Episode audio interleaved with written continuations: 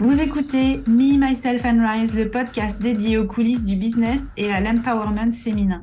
Je te parle ici sans tabou de la face cachée du business, celle que tu ne vois pas forcément sur les réseaux sociaux, mais aussi de comment générer de l'argent grâce à ton expertise.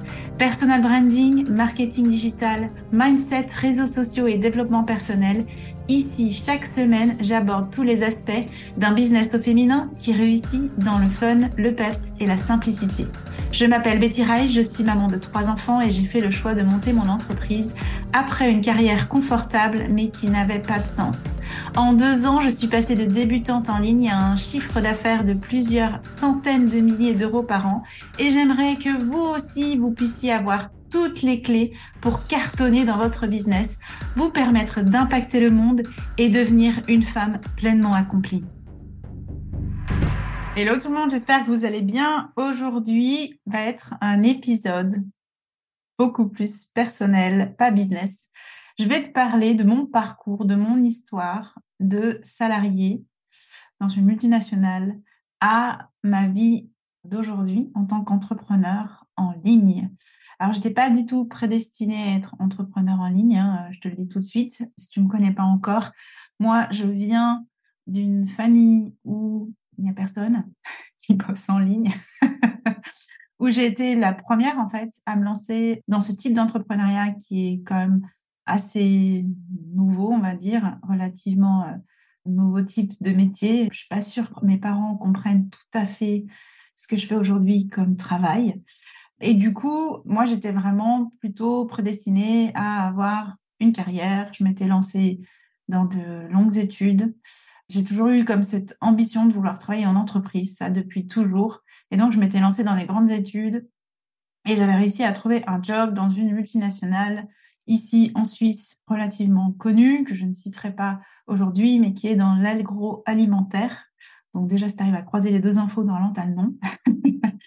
et donc, voilà, j'étais lancée sur mes rails dans cette carrière euh, corporate, on va dire, à monter euh, gentiment, euh, on va dire, l'échelle de hiérarchie, hein, plus ou moins, et arriver en fait sur des niveaux de poste qui commençaient à être vraiment intéressants, avec des responsabilités au niveau mondial, au niveau global, voilà, avec des gens qui étaient hyper intéressants et qui travaillaient, un environnement international.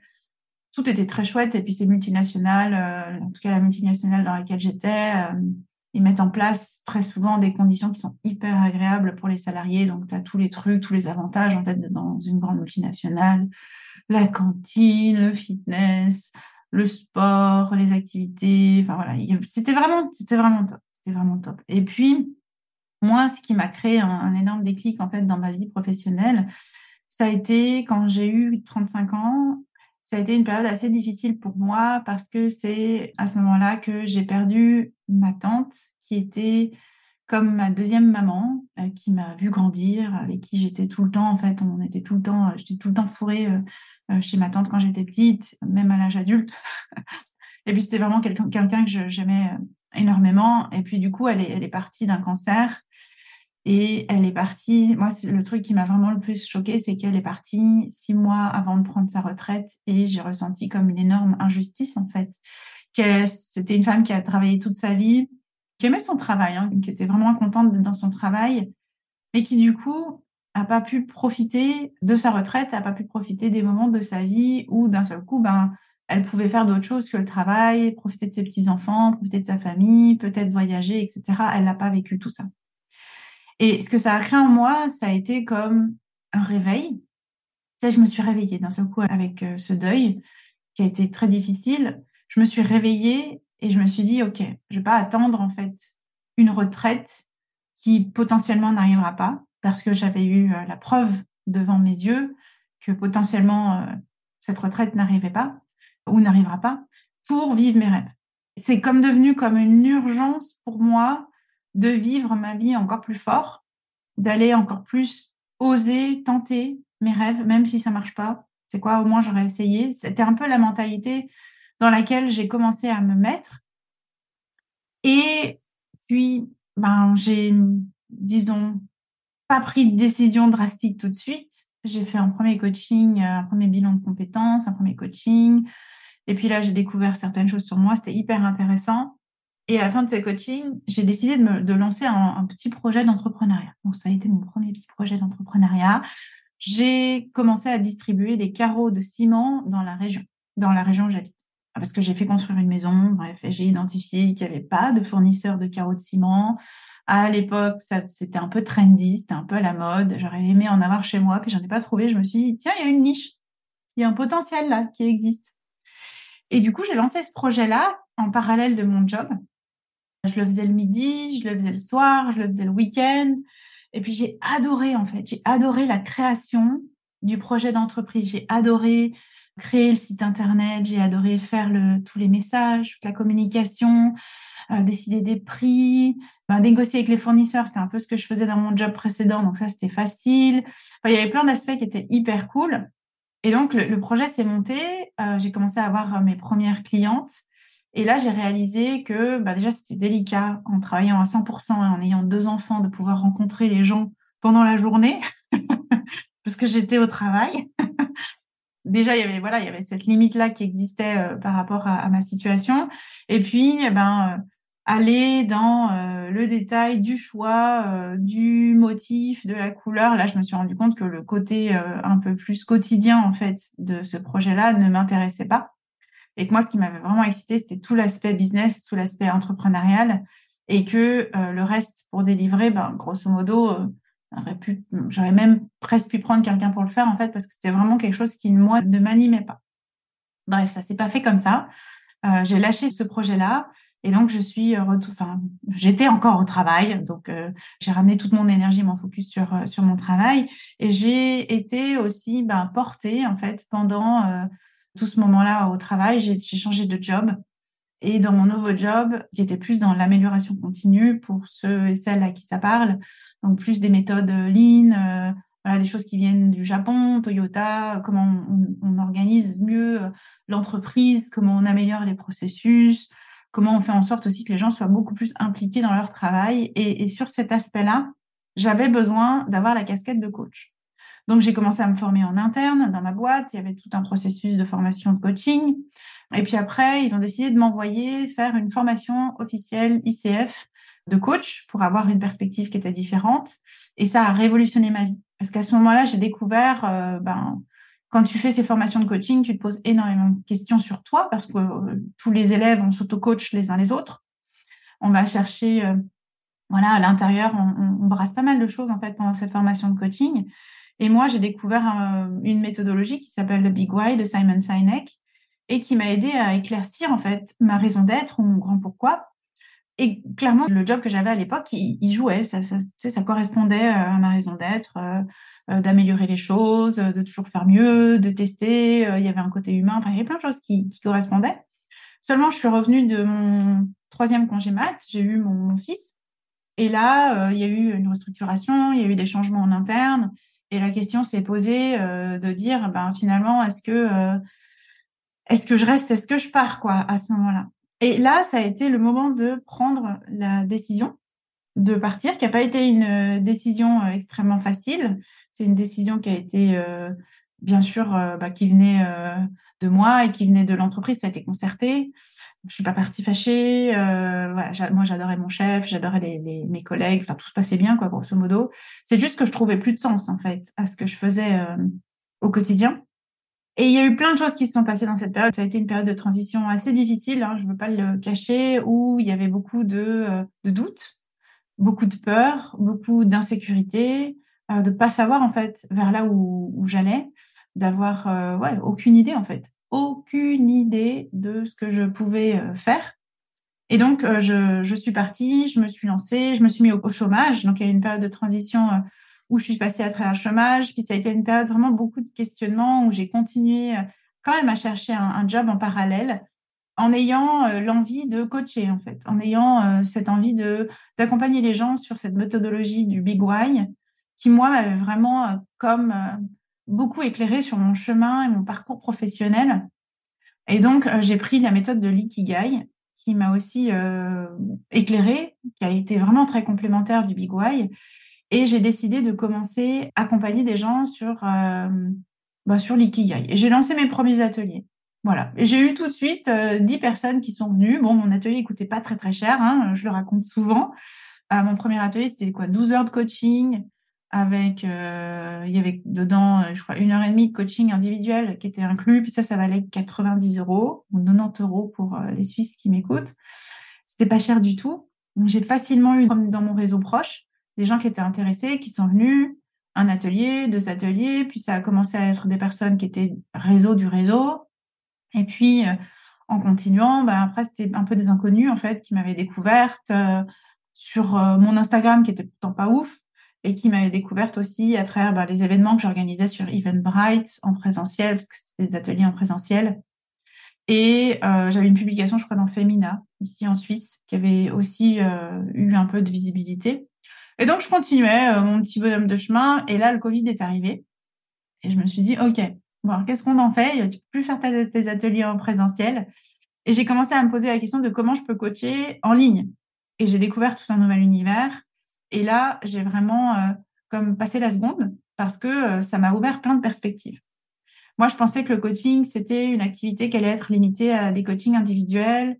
Et on m'avait dit en sortant de l'école, les tarifs du coaching individuel, c'est ça et ça, la méthode, c'est ça, puis tu n'en bouges pas. Et puis, ils nous ont jamais en fait vraiment appris à ben, finalement comment en faire un business, comment en faire une vraie activité et pas juste un hobby.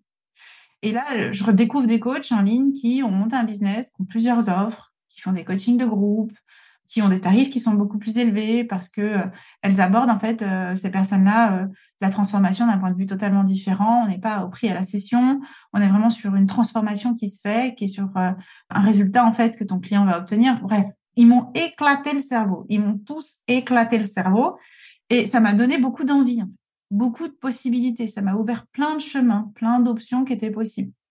Donc je me suis dit ok, je vais transformer mon atelier Ikigai en atelier en ligne. Et j'ai lancé mon premier atelier Ikigai en ligne. Et alors, c'est peut-être la chance des débutants, hein, je ne sais pas. j'ai tout de suite eu une dizaine de personnes de nouveau qui m'a rejoint en ligne pour ce premier atelier. Ça s'est super bien passé. Il y a eu un deuxième atelier, je crois qu'il y a eu un troisième atelier Ikigai. Et puis là, ben, je suis un peu euh, multipassionnée, multipotentielle, je sais pas comment tu nommes ça. Mais je me suis un petit peu lassée, en fait, ennuyée de cette méthode. Et j'ai voulu euh, explorer de nouveaux horizons.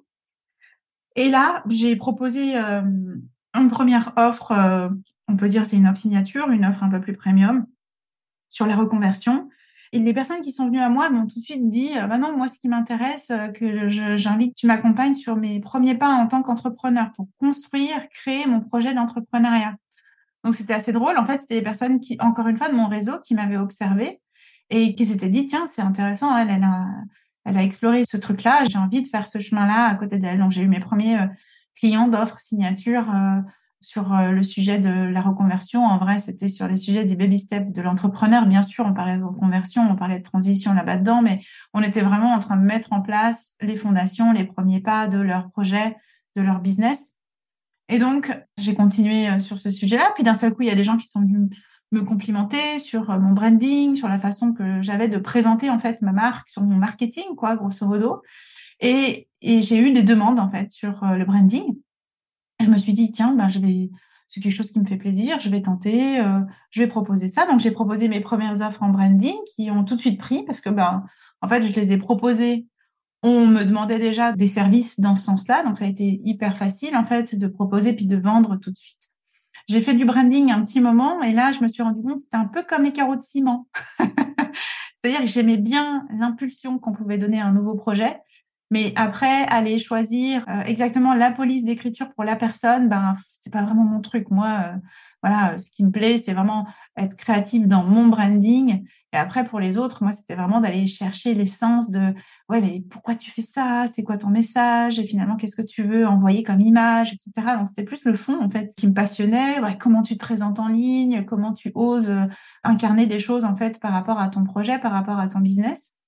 Donc il y avait tous ces aspects-là qui sont venus en fait dans la réflexion et c'est là où j'ai pris le courage parce que finalement c'était c'était ça qui m'animait depuis le début d'aller vers accompagner les entrepreneurs.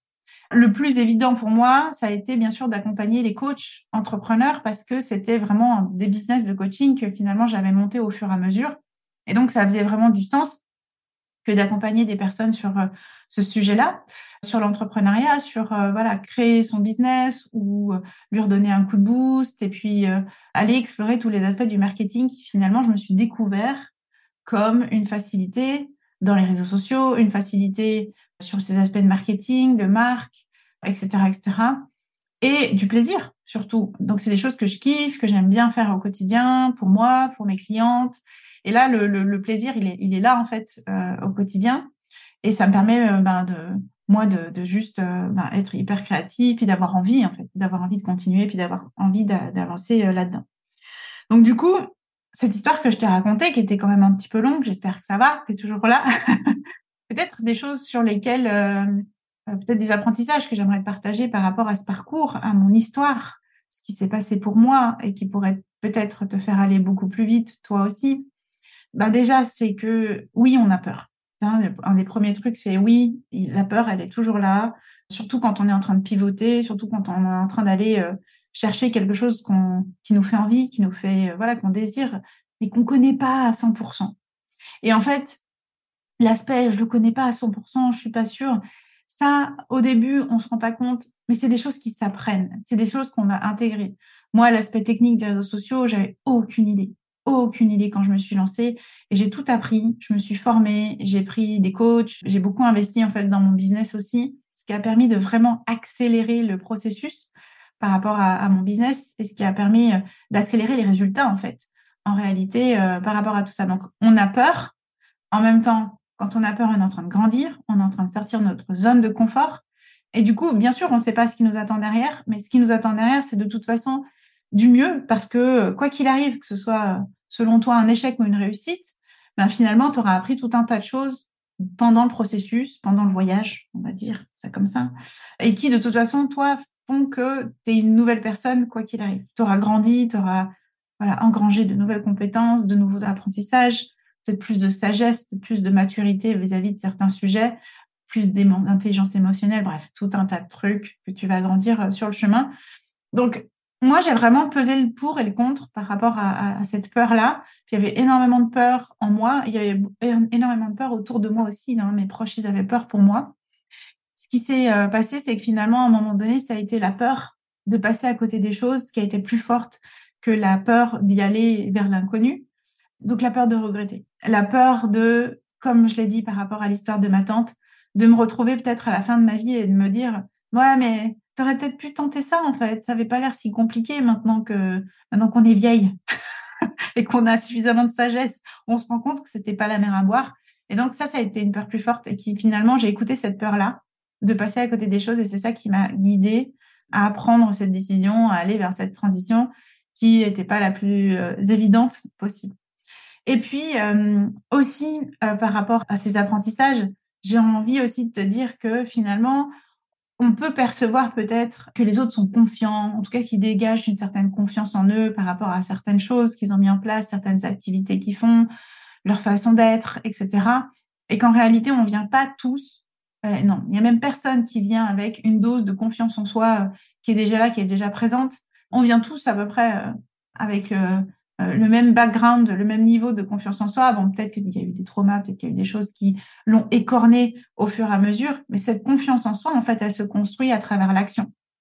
Elle se construit à travers faire le premier pas, puis se rendre compte qu'on n'est pas mort, et faire un deuxième pas et se rendre compte qu'on n'est toujours pas mort, qu'on est toujours présent, et que donc on va aller dépasser ces peurs, la fameuse peur que j'évoquais juste avant, en action, et que c'est l'action qui va construire le fait de se sentir de plus en plus en confiance, de se sentir de plus en plus à l'aise et que c'est pas l'inverse.